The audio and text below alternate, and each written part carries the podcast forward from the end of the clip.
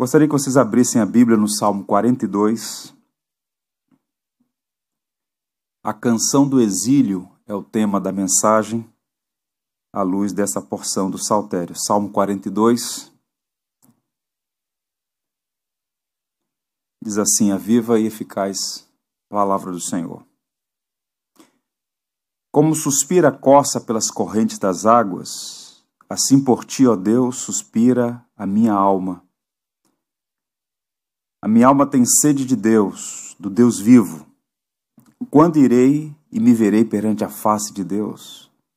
As minhas lágrimas têm sido o meu alimento dia e noite, enquanto me dizem continuamente: O teu Deus, onde está? Lembro-me destas coisas e dentro de mim se me derrama a alma, de como passava eu com a multidão de povo e os guiava em procissão à casa de Deus, em gritos de alegria louvor, multidão em festa. Por que estás abatida, ó minha alma? Por que te perturbas dentro de mim?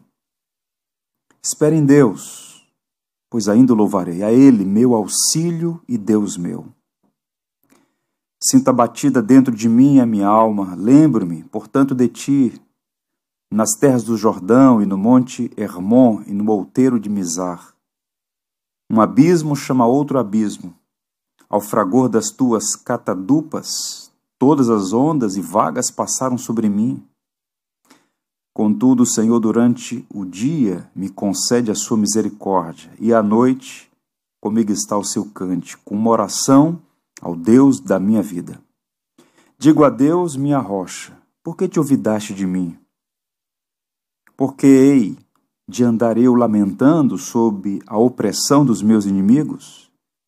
Esmigalham-se meus ossos quando os meus adversários me insultam, dizendo e dizendo: O teu Deus, onde está? Porque estás abatida, ó minha alma? Porque te perturbas dentro de mim? Espere em Deus pois ainda louvarei a Ele, meu auxílio e Deus meu. Que o Senhor nos abençoe. Antônio Gonçalves Dias, escritor brasileiro, nascido no Maranhão, estudou direito na histórica Universidade de Coimbra. Saudoso do Brasil, sentia-se exilado fora de seu país. Ele escreveu um lindo poema lírico, A Canção do Exílio, Dois desses versos são mencionados no hino nacional brasileiro. A poesia diz: Minha terra tem palmeiras onde canta o sabiá. As aves que aqui gorjeiam não gorjeiam como lá. Nosso céu tem mais estrelas, nossas várzeas têm mais flores, nossos bosques têm mais vida, nossa vida mais amores. Em cismar sozinho à noite, mais prazer encontre eu lá. Minha terra tem palmeiras, onde canta o sabiá. Minha terra tem primores, que tais não encontre eu cá. Em cismar sozinho à noite, mais prazer encontre eu lá. Minha terra tem palmeiras, onde canta o sabiá. Não permita, Deus, que eu morra, sem que eu volte para lá, sem que desfrute os primores que não encontro por cá sem que ainda viste as palmeiras, onde canta o sabiá. O Salmo 42 é uma canção do exílio. O salmista era um levita exilado em terras gentias, pagãs, e o autor é um cativo. Por algumas circunstâncias que nos foge o detalhe, ele está vivendo como exilado em terra pagã. Alguns estudiosos acreditam que ele foi levado como escravo por alguma invasão dos arameus, que eram tribos nômades que viviam em território sírio. O ponto é, ele está no exílio, oprimido e tendo a sua fé questionada. Se você observar por duas vezes, nos versos 3 e 10, ele é questionado: O teu Deus, onde está? No Salmo 43, que tem o mesmo contexto, ele lamenta estar sob a opressão e a perversidade de seus inimigos. É interessante porque os lugares citados no Salmo indicam que o contexto do exílio é o norte de Israel. A fronteira norte é limítrofe a dois países, Síria e Líbano. E sob circunstâncias, repito, que não sabemos os pormenores, ele está em terra pagã. Ele lamenta não poder mais ir a Jerusalém, a Sião, ao templo, para adorar o Senhor. O Salmo 84, que ainda há pouco nós lemos, declara que um dia só nos átrios do Senhor vale mais do que em outros lugares mil. Uma declaração que revela o estado de espírito piedoso e temente dos salmistas. Pois bem, o salmo é um lamento individual, está expondo tristezas de um homem profundamente abatido. Na tradição cristã, esse salmo é visto como um salmo que fala de depressão espiritual e como a pessoa objeto dessas nuvens trevosas pode encontrar em Deus esperança de dias melhores. É um homem feliz e perturbado, muito provavelmente já era um homem experimentado, porque ele fala que ele mesmo guiava o povo em procissão, em caravanas até Jerusalém, portanto, servia como uma espécie de guia dos peregrinos. Mas ele traz à memória que o tempo das peregrinações chegou, mas ele estava impedido por situações circunstanciais. Os Salmos 42 e 43, na verdade, formam uma unidade literária, sobre isso falaremos em outra ocasião, apresentam a mesma realidade, a crise existencial de um homem sob depressão espiritual. E é interessante notar a quantidade de pronomes pessoais no salmo. Ele não está falando da experiência do outro, ele está abrindo o coração e a gente tem aqui uma janela para a alma de um homem abrindo-se, colocando diante de Deus a sua condição. A linguagem aqui é de caráter íntimo, pessoal e tem um detalhe que nos humaniza, que nos mostra uma espiritualidade sadia. Esse homem oscila como muitos de nós, entre confiança e desespero, entre a fé e a melancolia. Por algumas vezes ele questiona por que, que Deus não intervém, por que, que Deus não faz nada. Parece que Deus está inerte, mas de tempos em tempos ele tem um rompante de sobriedade e por três vezes o refrão se repete. Por que estás abatido, ó minha alma? Por que te perturbas dentro de mim? Espere em Deus, pois ainda o louvarei. A Ele meu auxílio e meu Deus. A titularidade do salmo é atribuída aos filhos de Coré, embora alguns estudiosos acreditem que Davi seja o autor que, compondo esse hino, tenha deixado nas mãos dos filhos de Coré, que eram os cantores do templo. Spurgeon, por exemplo, diz que, lendo o Salmo 42, nota-se o aroma do filho de Jessé. No entanto, o que está evidente no texto, sobre, inclusive no sobretítulo, né, é que os filhos de Coré são os compositores deste primeiro salmo, que abre o livro 2 e que compõe uma coletânea de 10 salmos. Quem são esses homens? Coate era avô de Coré ou Corá. Coate foi morto por conta de sua rebeldia contra o Senhor. Esse episódio triste está registrado em Gênesis, perdão, em Números 16. E Deus, por misericórdia, preservou seus descendentes, todos eles vinculados a Levi, né, que foi reservado para essa função no templo, e por séculos serviram no santuário, tiveram um papel importante na história dos hebreus, sobretudo na questão cultica e litúrgica de Israel. E repito, o Salmo 42 abre a coletânea de 10 salmos dos filhos de Coré, do 42 ao 49, Salmo 84, 85 e 87. Eu escolhi como tema para essa mensagem, reflexão, a canção do exílio por duas razões. Primeiro, porque o salmista é um exilado. Ele não está em Israel, ele está fora do seu país. Ele está sob a tirania de pagãos e ímpios. Mas também porque, em alguma medida, nós todos somos exilados. Antônio Gonçalves Dias, os filhos de Coré, você e eu temos algo em comum. Repito, estamos longe de casa. O exílio é a condição de se estar fora do seu lugar de origem, da sua terra natal, por decisão pessoal ou por imposição de outro. Mesmo que você esteja vivendo em seu país e nunca tenha saído do Brasil um só dia, fora da sua pátria, o degredo é uma realidade existencial. Em outras palavras, nós sofremos um desterro espiritual. Isso tem relação com a teologia cristã. Desde o livro de Gênesis, nós estamos fora do Éden. O Éden é o jardim santuário simbólico que Deus criou para que vivêssemos lá, em plena e total comunhão com Ele. Mas, com a entrada do pecado no mundo, nós fomos expulsos na pessoa do nosso pai Adão. E desde então, nós todos, sem distinção, estamos sob a opressão de circunstâncias difíceis, sofrendo saudade de casa, aguardando a redenção final.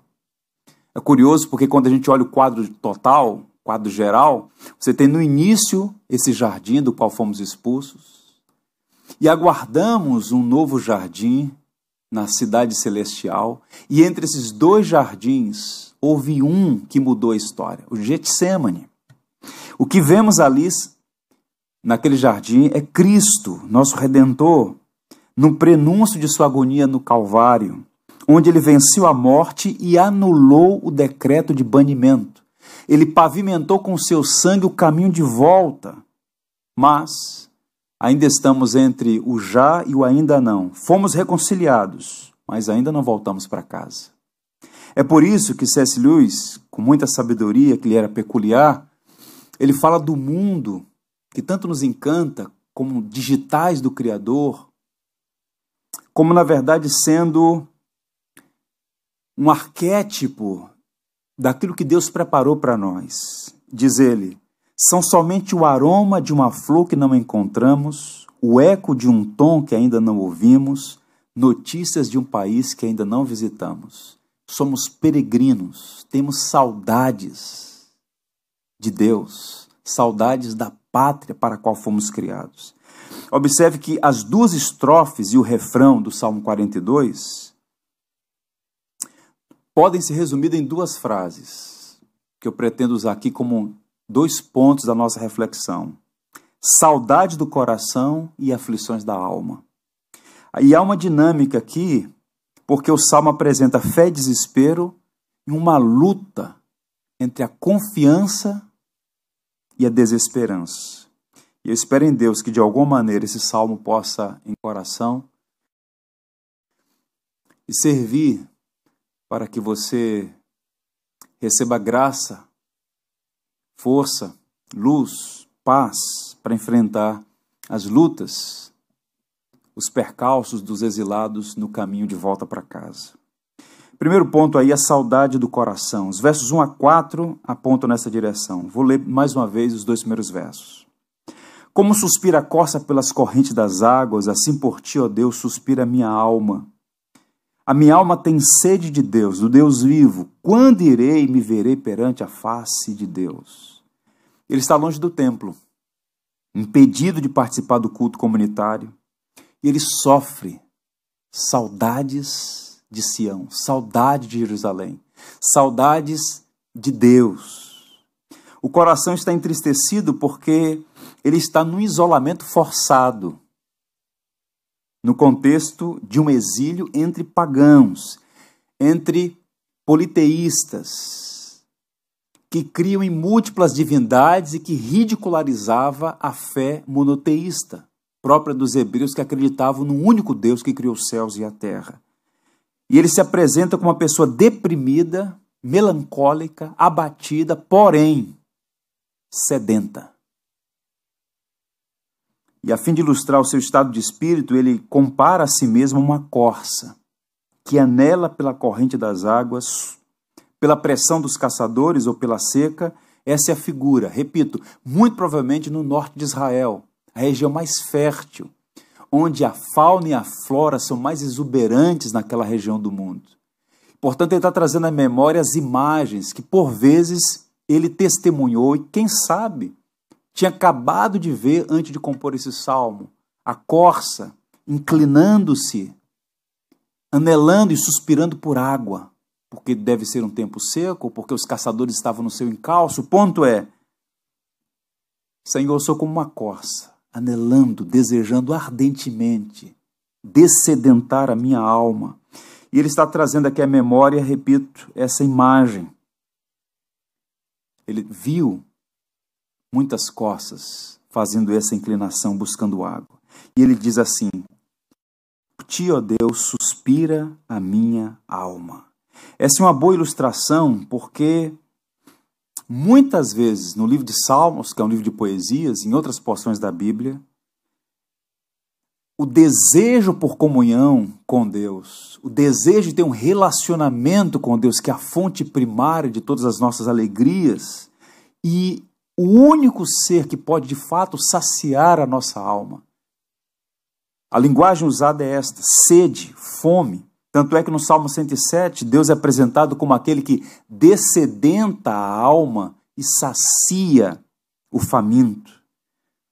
E aí no verso 2 ele diz: A minha alma tem sede de Deus, do Deus vivo. Quando irei e me verei perante a face de Deus? Para ele, para o salmista, Deus não é uma ideia. Deus não é uma tese. Deus não é uma imaginação. Deus é uma pessoa com qual ele tem relacionamento e agora privado de estar no santuário onde Deus habitava, ele se sente sedento, faminto de relacionamento. Para o salmista, Deus é o amado de sua alma, a única fonte capaz de saciar seus desejos mais profundos. Parece que ele está fazendo coro com o que Davi diria no Salmo 63. Verso 1 diz: Ó oh Deus, tu és o meu Deus forte. Eu te busco ansiosamente, a minha alma tem sede de ti, meu corpo te almeja, como uma terra seca, exausta, sem água. Veja que as metáforas vão se sobrepondo uma à outra para mostrar justamente isso, a dimensão espiritual do ser humano. As coisas, conquanto boas, elas não são suficientes para a nossa vida, precisamos de algo mais. Ele diz: Senhor, minha alma tem sede de ti, eu te busco ansiosamente, eu me sinto uma terra seca, desejosa de água. Sede de Deus é uma metáfora que aponta para uma necessidade vital. Ele não consegue viver sem Deus, assim como ninguém pode viver sem água. A água hidrata, a água da vida. Deus vivo aqui, hebraístas sugerem, que talvez seja uma referência, porque é uma expressão muito rara no Antigo Testamento, haja uma conexão com o que Jeremias havia dito, que Deus é uma fonte de águas vivas, um manancial inesgotável que jorra para a vida, razão pela qual Jesus disse sobre isso. Quem crê em mim vai receber esse manancial, dele fluirá rios de água viva. Portanto, sua alma sedenta não pode ser dessedentada e encontrar satisfação exceto em Deus. E aí ele experimenta o que nós vamos chamar aqui de saudade de Deus. Parece estranha essa expressão. Essa sede da alma, essa saudade de Deus é agravada por dois fatores. A falta de liberdade, que é um elemento inalienável do ser humano, a liberdade. E agora está impedido de ir a Sião. E um outro agravante, os insultos dos pagãos. Observe que a inquietação dele se manifesta na pergunta, ainda no verso 2: Quando irei e me verei perante a face de Deus? Face de Deus é uma expressão técnica que o Antigo Testamento usa para o comparecimento no santuário de Deus. A Bíblia diz com muita clareza que ninguém jamais viu a Deus. Comparecer perante a face de Deus é participar do culto público que a época tem o seu anaximande, tem o seu centro. É Jerusalém, é Sião, é o templo. E ele observa que em terra pagã ele está impossibilitado e agora sendo objeto de juízos insensíveis e cruéis dos seus algozes. Observe ainda os elementos essenciais que ele usa aqui para a manutenção da vida. Ele fala de ar, suspira, ele fala de água, ele fala de alimento. Em outras palavras, sem adoração eu não posso viver. É curioso porque todo ser humano é um adorador. Discussão, e o que se resta saber, quem é objeto dessa adoração. O ser humano não vive sem adorar. Ele foi criado, programado, há no nosso DNA uma inclinação para os sensos divinitatis. A semente da religião está no nosso coração. E ele então diz: Olha, eu suspiro pelo Senhor, eu tenho sede do Senhor, eu me alimento do Senhor. Fome e sede são usadas com frequência como referência para o desejo de comunhão com Deus e satisfação. No Salmo 36, pois em ti está o manancial da vida. E o verso 3, irmãos, é de partir o coração. Meditando nesse salmo, que não é uma poesia desconecta da realidade, é a abertura do coração de uma pessoa de carne e osso que viveu um momento circunstancial histórico, fiquei pensando nessa pessoa. Um dos filhos de Coré,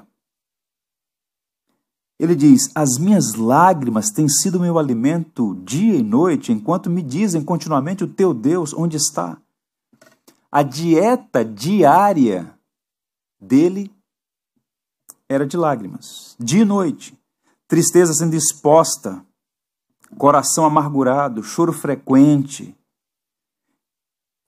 Em outros tempos ele teve refeições deliciosas, mas agora a comida dele eram as suas próprias lágrimas. Obviamente, uma figura de linguagem para dizer o quão triste ele estava, uma dor profunda pela separação do santuário, agravada pelos escárnios, os idólatras perguntavam: O teu Deus onde está? Comentários perversos, insensíveis. Quem tenha sido quem é que tenha sido os seus detratores, os inimigos, eles conheciam o Deus de Israel, eles sabiam da crença do povo hebreu, e aí eles aproveitam aquilo para pisotear, tripudiar da fé do salmista. Dor e aflições são reais, mas há um elemento aqui que precisa ser destacado: a integridade da fé dele. Por que, que os pagãos estão a perguntar: o teu Deus, onde está? Porque a fé do salmista era pública e notória. Ele não apostatou, ele não abandonou a sua fé, ele não voltou atrás, ele permaneceu como servo do Deus Altíssimo. Ele jamais se envergonhou de sua fé em Deus, caso contrário, ninguém iria importuná-lo. Uma fé que se envergonha não é digna. E quando nós estamos em menor número, sob pressão circunstancial, sobre a tirania dos falsos paladinos da liberdade, é nessa hora que devemos nos manter firmes contra a força contrária dos ventos e tornar pública a nossa fé no Deus vivo, mesmo quando as circunstâncias eventualmente venham a conspirar contra Deus. Quando Paulo escreveu os Romanos, ele disse com clareza: Eu não me envergonho do Evangelho, porque é o poder de Deus para a salvação de todo aquele que crê. No Brasil há dois grupos de evangélicos: os que não se envergonham do Evangelho e os que são uma vergonha para o Evangelho uma recomendação pastoral: nunca se envergonhe do Evangelho.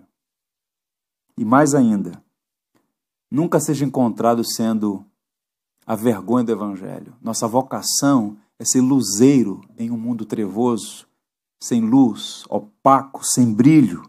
Nossa vocação é honrar o Cristo Rei, que morreu a nossa morte ressuscitou para a nossa justificação, está vivo, reina e voltará para consumar o seu reino nos levar para si por toda a eternidade. Verso 4: Lembro-me destas coisas, dentro de mim se derrama a alma. De como passava eu com a multidão do povo e os guiava em procissão à casa de Deus, entre gritos de alegria e louvor, multidão em festa. Em meus tensões vividas no exílio, o salmista tem a sua memória avivada. As lembranças eram boas, note isso, boas lembranças mas causava a ele tristeza, porque ele estava privado de vivê-las novamente. Aquele saudosismo, como foi bom aquele tempo, mas entristecido, porque não podia experienciá-los novamente. As lembranças podem ser para nós todos uma fonte de alegria, mas também um poço de tristezas. Não é verdade? E então ele diz: Dentro de mim se me derrama a alma.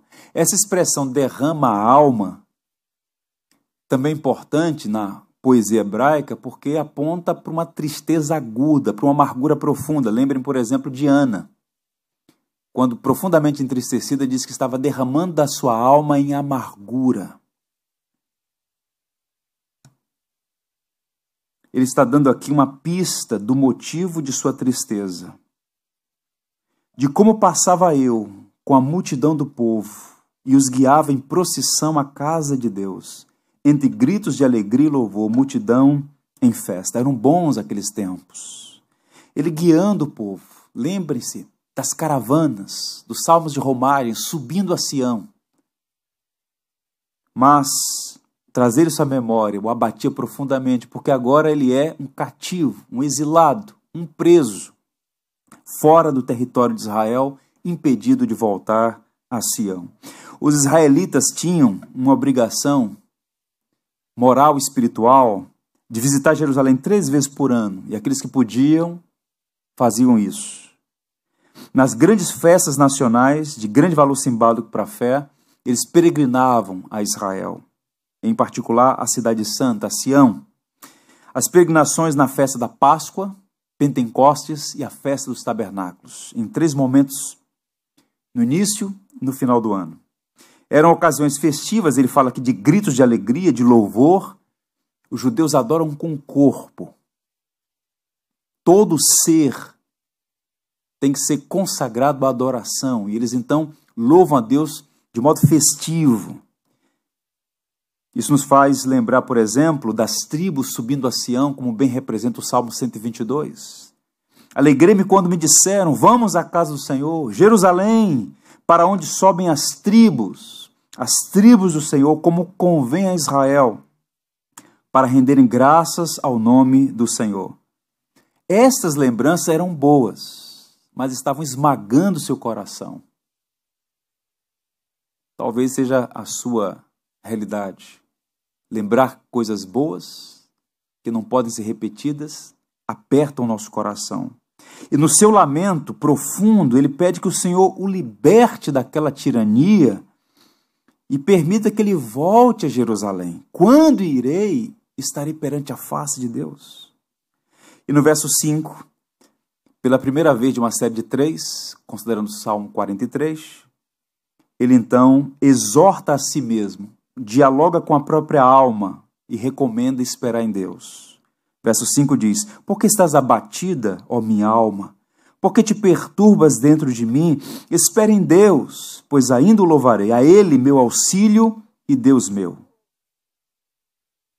Ele fala para si mesmo, ele questiona o estado de suas emoções. Ele tenta conversar consigo e trazer a sua mente de volta a um estado positivo. É como se ele colocasse as mãos na cabeça e dissesse: Minha alma, por que você está abatida? Por que você está sendo perturbada? Espere em Deus, ainda o louvarei. Ele é meu auxílio e meu Deus. Pronomes pessoais. Deus é o seu Deus, soberano. Por que se entregar ao desânimo? Por que deixar-se consumir pela tristeza? Esperar em Deus é o caminho certo. No tempo oportuno, Deus manifestará sua misericórdia. Sua intervenção é cirúrgica, oportuna, sábia, correta. Deus não pode receber nossos conselhos. Não façamos das nossas orações conselhos a Deus. Deixemos Deus agir. Façamos o exercício de esperar no Senhor, mesmo quando as nossas forças estão esgotadas. O que significa saudade de Deus? Fazendo um resumo do que vimos até aqui. Ele está cativo, exilado, sente saudades da terra, lembra-se do templo, canta sua dor, mas tudo isso está relacionado com saudade de Deus, do templo, do culto, de ir com a multidão à casa de Deus. Saudade tão grande que ele chora tanto que as lágrimas são o seu alimento.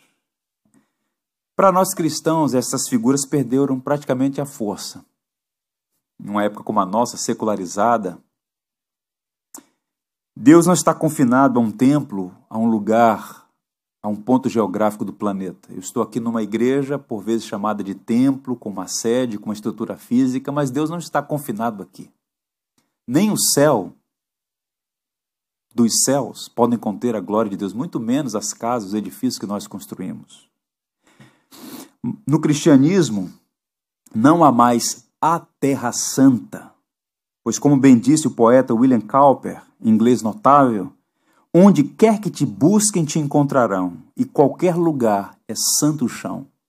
Cristo, por meio da obra que ele fez, rompeu todos os limites geográficos. Numa masmorra, numa prisão, num palácio, numa chupana, numa favela, no alto da montanha, em meio no mar, no espaço sideral, onde estiver o ser humano, ele tem acesso a Deus pela perfeita obra de Cristo.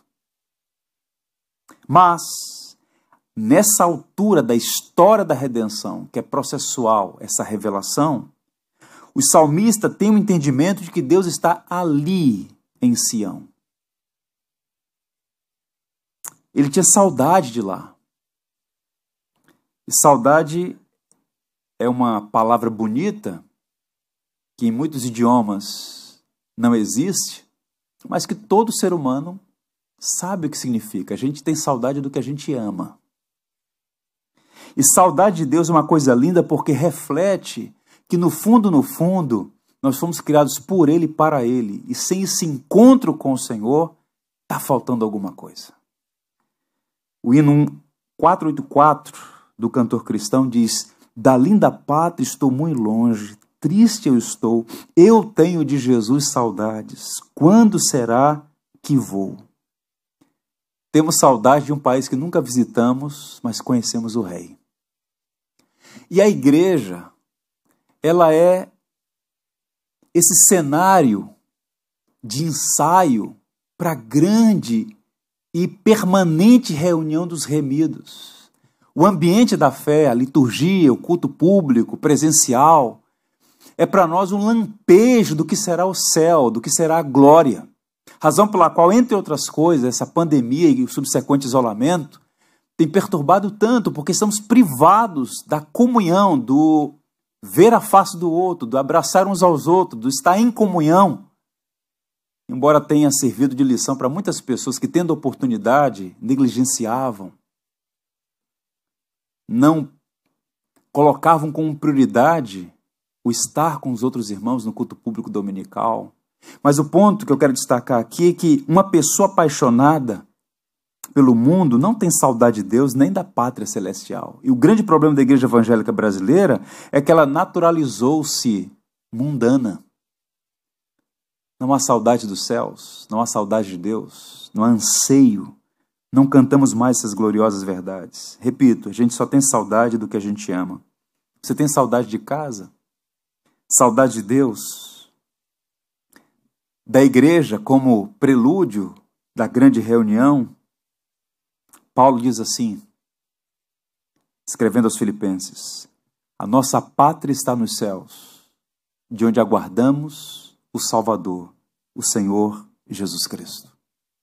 Isso não deve nos fazer cidadãos alienados, nos omitindo as nossas responsabilidades, vivendo como alguém que conspira contra os interesses públicos, não. A nossa vocação é servir o nosso país, é ser pessoas íntegras, excelentes naquilo que nós fazemos. E curiosamente, os homens mais notáveis da história eram aqueles que trabalhavam neste mundo com, olho, com os olhos no porvir. Porque não trabalham para o patrão, não trabalham em favor do seu próprio benefício, trabalham para aquele que os arregimentou. Na economia do mundo, Deus mesmo, como grande artífice e providencial Senhor, coloca cada pessoa no lugar certo, exercendo a função certa para manutenção da ordem, mas somos peregrinos, cidadãos com dupla nacionalidade. Ter saudade do céu, saudade de Deus, é um bom sinal de nossa espiritualidade. Qual foi a última vez que você ouviu um sermão sobre a volta de Cristo? Qual foi a última vez que você leu alguma coisa sobre esse assunto? Ou na sua mente secularizada, isso parece uma coisa tão distante e para alguns bizarra. não digna de confiança, meu amigo, o Senhor Jesus Cristo voltará. No dia, na hora e no momento oportuno, o Senhor voltará, todo olho verá o Filho do Homem vindo sobre as nuvens dos céus. Nós voltaremos para casa. Se não pela volta do Senhor, porque apenas alguns verão o Senhor, a morte será o instrumento para nos levar para os braços do nosso Salvador. Nós voltaremos para casa. Dos versos 6 a 11, ele passa a falar sobre as aflições da sua alma. Na verdade, ele usa aqui uma linguagem que repete parte do que já disse, mas com outras metáforas. Verso 6 diz assim: Sinto abatida dentro de mim a minha alma Lembro-me, portanto, de ti nas terras do Jordão e no Monte Hermon e no outeiro de Mizar. Um abismo chama outro abismo ao fragor das tuas catadupas, todas as tuas ondas e vagas passaram sobre mim. Mais uma vez ele está abrindo o coração e mostrando o estado de sua alma. Ele está batido, emoções esmagadas, lembranças boas, mas que estão promovendo mais dores ainda, consumido pela tristeza, as emoções são as mesmas da sessão anterior: tristeza, abatimento, dúvidas, com lampejo de esperança. Agora as metáforas mudam, veja aí. No primeiro bloco, o contexto é a seca, a corça buscando água. Agora ele compara sua sede de Deus, seu desejo de Deus, de outra maneira. Ele está no meio de uma tempestade, e há correntes arrastando sua alma e afogando seu coração em amargura.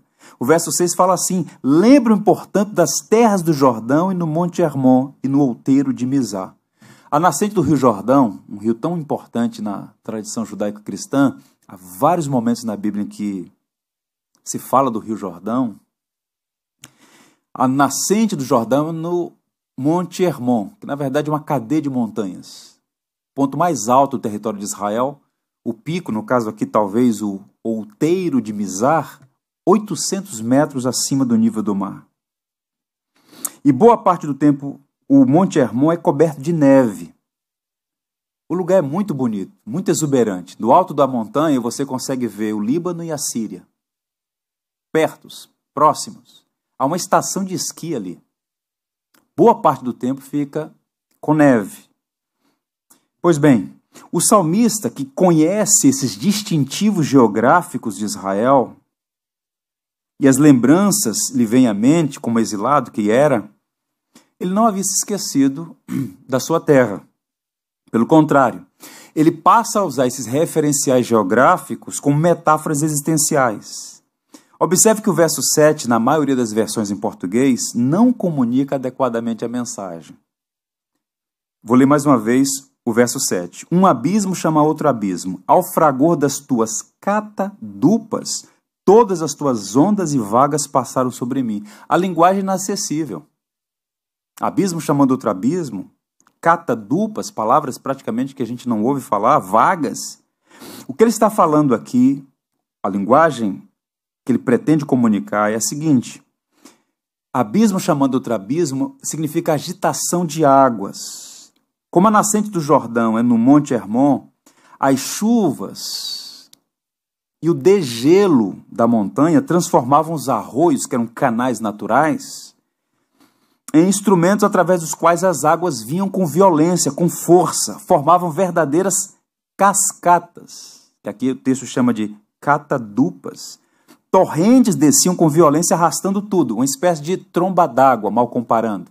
Aqui no Rio de Janeiro, ainda com tanta reserva de mata atlântica, o indivíduo está na parte de baixo, num lago do ribeiro, tomando banho sossegado, e de repente vem uma tromba d'água, porque no, no alto da montanha está chovendo. E de repente aquela cachoeira, naquele ribeiro tranquilo, acontece rapidamente, vem com violência. É o que ele está dizendo aqui. Um abismo chamando outro abismo. As águas vieram com violência, uma cascata sobre ele. E ele se sentiu apertado, afogado por aquelas circunstâncias. Max Busser, um reformador do século XVI, por muito tempo serviu na cidade de Estrasburgo, comentando essa passagem, disse assim: Todos esses foram como se mares de maldade o inundassem com suas grandes ondas e o lançassem longe de maneira assustadora, levando-o quase à morte. Ondas passaram sobre mim.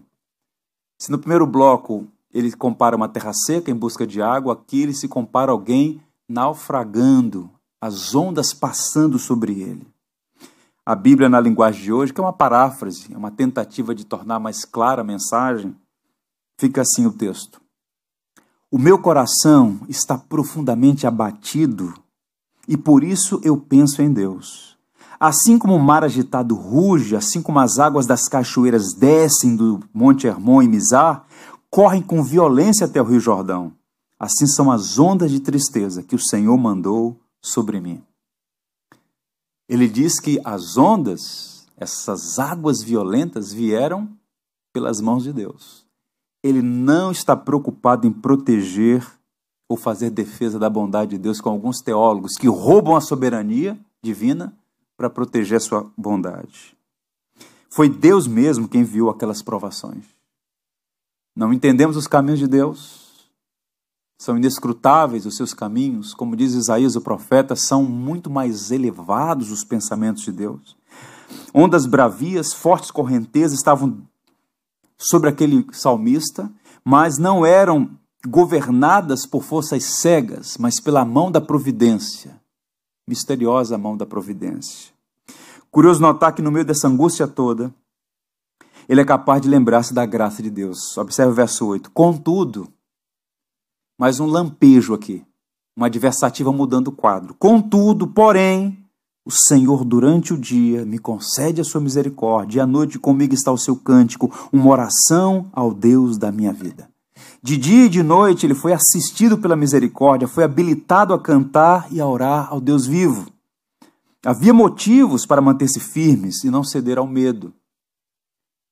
Senhor, ondas que a tua mão enviou vieram sobre mim. Eu me senti quase que morto, afogado pelas correntes terríveis. Contudo, a tua misericórdia me assistiu de dia e a tua bondade à noite. Eu cantei hinos ao teu nome, louvei o Senhor. Em outras palavras, enquanto nós aguardamos um novo dia, podemos cantar durante a mais sombria das noites. Por quê? Por que, é que um cristão canta no meio da provação? Por que, que ele pode sorrir no vale da sombra da morte? Por causa da cruz de Jesus Cristo. Na cruz do Calvário, as ondas do juízo de Deus afogaram Jesus.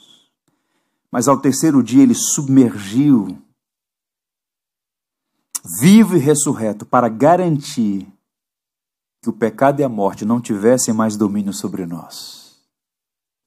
De modo que por mais terríveis que sejam essas ondas, por mais que um abismo vá chamando o outro parece que nós vamos rolando, desgovernado pelas circunstâncias, de dia assistidos pela misericórdia, à noite pela bondade, porque na cruz Cristo recebeu todo o juízo em nosso lugar.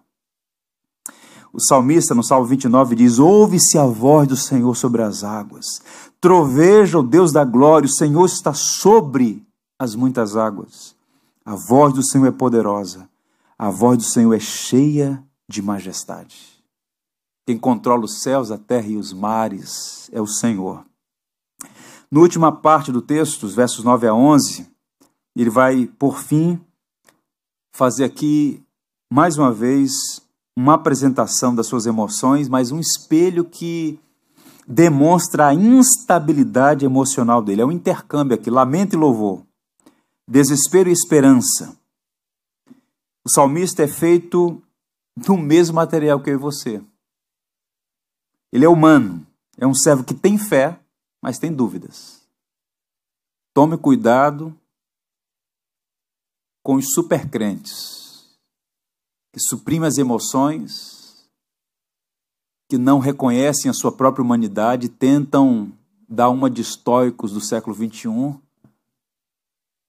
Nós somos humanos E esse intercâmbio emocional, essa dinâmica de ter fé e de repente ficar abatido, isso é natural dos filhos de Adão.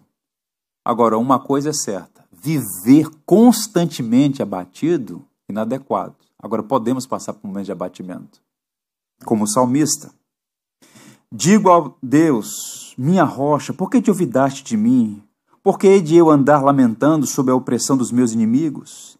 Esmigalham-se meus ossos quando os meus adversários me insultam, dizendo e dizendo: O teu Deus onde está? O salmista volta a lamentar a opressão dos inimigos. Essa opressão é a causa da sua tristeza, parte dela, seu desânimo e depressão. E a crítica dos pagãos, entre outras coisas, é porque eles têm uma mentalidade idólatra. Isso aqui é importante, preste atenção.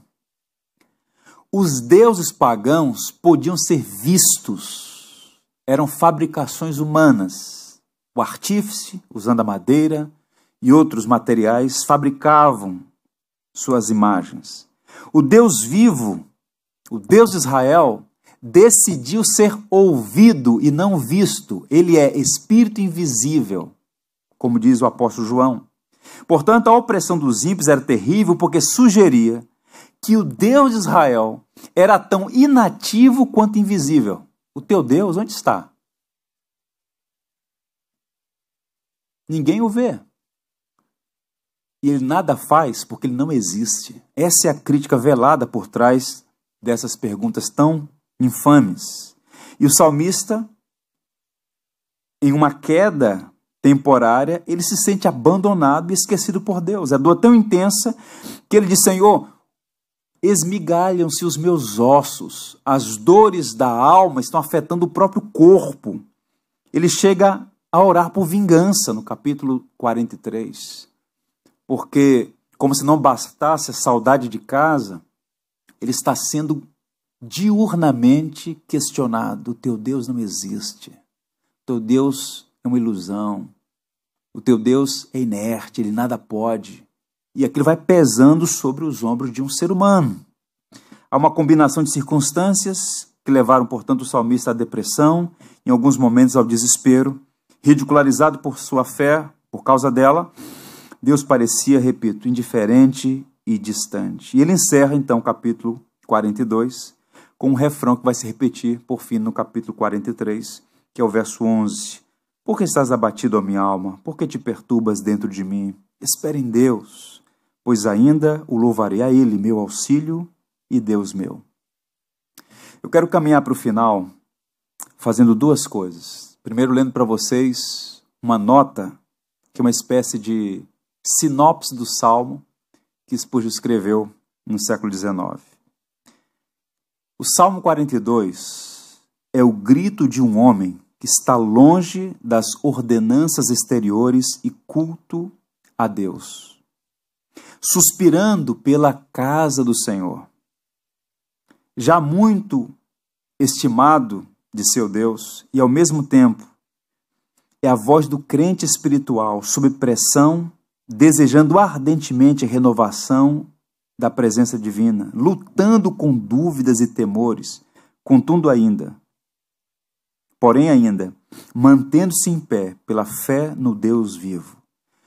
Saudade de casa, lutando contra as pressões, contra as dúvidas, contra a tirania dos inimigos, tentando se manter firme. Oh, minha alma, por que estás abatida? Por que te perturbas dentro de mim? Espere em Deus, ainda o louvarei. Ele é nosso auxílio. Meu Deus. Que, é que podemos aprender aqui? Eu vou apenas ler. Eu espero que você guarde no seu coração. Somos salvos em Cristo, mas ainda não estamos em casa. Cuidado para não enterrar o seu coração no lugar errado. Somos peregrinos, sujeitos a passar por várias provações. E Paulo chega a dizer que é por meio de muitas tribulações que nos importa entrar no reino dos céus. Louvamos de alegria, mas também choramos de tristeza. Somos humanos. Temos fé, mas também temos dúvidas. Há uma diferença entre dúvida e incredulidade. A incredulidade é um pecado abominável. Incrédulos não herdarão o reino dos céus. Mas a dúvida é uma temporária inconsistência da fé. Crentes podem ter dúvida. Não podem viver duvidosos, mas eventualmente podem ter dúvidas. Eu tenho dúvidas. No vale das aflições, ouviremos os zombadores dizendo: O teu Deus onde está? Nem todos que estão à nossa volta são nossos amigos nas provações. Você ouvirá, que está dentro da sua própria casa: O teu Deus onde está? Essa história pode se repetir, mas saiba que Deus está ao seu lado. Prometeu estar com você todos os dias, como disse o Senhor Jesus. Confiar em Deus é o melhor antídoto contra o desânimo. Confie, faça exercício. E por fim, no final da jornada, a esperança vencerá o desespero. A esperança triunfará, porque a esperança é uma pessoa, a esperança é Cristo e ele já venceu. Portanto, a cura para a depressão, meus irmãos, não é olhar para a tristeza interior, nem relembrar o passado, nem ficar pensando em nossos problemas, mas olhar para o alto, para o Deus vivo. Ele é nosso auxílio e nosso Deus. E se confiarmos nele agora, logo teremos razão para louvá-lo novamente. A fé repreende o desânimo e a esperança triunfa sobre o desespero. Que o Senhor nos abençoe. Vamos orar. Te damos graças, Senhor, por tua palavra. Ela é viva e eficaz, ela vem ao nosso encontro e supre as nossas necessidades. O Senhor conhece o nosso coração, sabe que por vezes nos encontramos abatido por forças circunstanciais, pelas lutas, pelas provações. Mas como é bom saber que não estamos sozinhos nessa peregrinação que no passado e ainda hoje muitos homens e mulheres tementes, piedosos, também passaram por adversidades e tiveram suas emoções sacudidas. Obrigado, Senhor, por saber que podemos esperar em Ti. A noite, de fato, pode ser recheada de muitas tristezas mas a alegria vem pela manhã. Nós queremos manter os nossos olhos no Senhor. Ajuda-nos, que possamos conversar com a nossa própria alma e ordenar que ela espere no Deus que é nosso auxílio, que é nossa fortaleza, que é o nosso refúgio. Ó Senhor, vê o nosso encontro e descedenta a nossa alma. Dá-nos cada vez mais fome e sede de Ti. Não permita, Senhor, que enterremos o nosso coração nas coisas que passam, mas que nós coloquemos os nossos olhos na eternidade. Temos saudade de casa e para lá voltaremos pela perfeita mediação de Cristo, nosso Salvador, nossa esperança, que sempre estará conosco, hoje e sempre. Amém e amém. Deus abençoe os irmãos.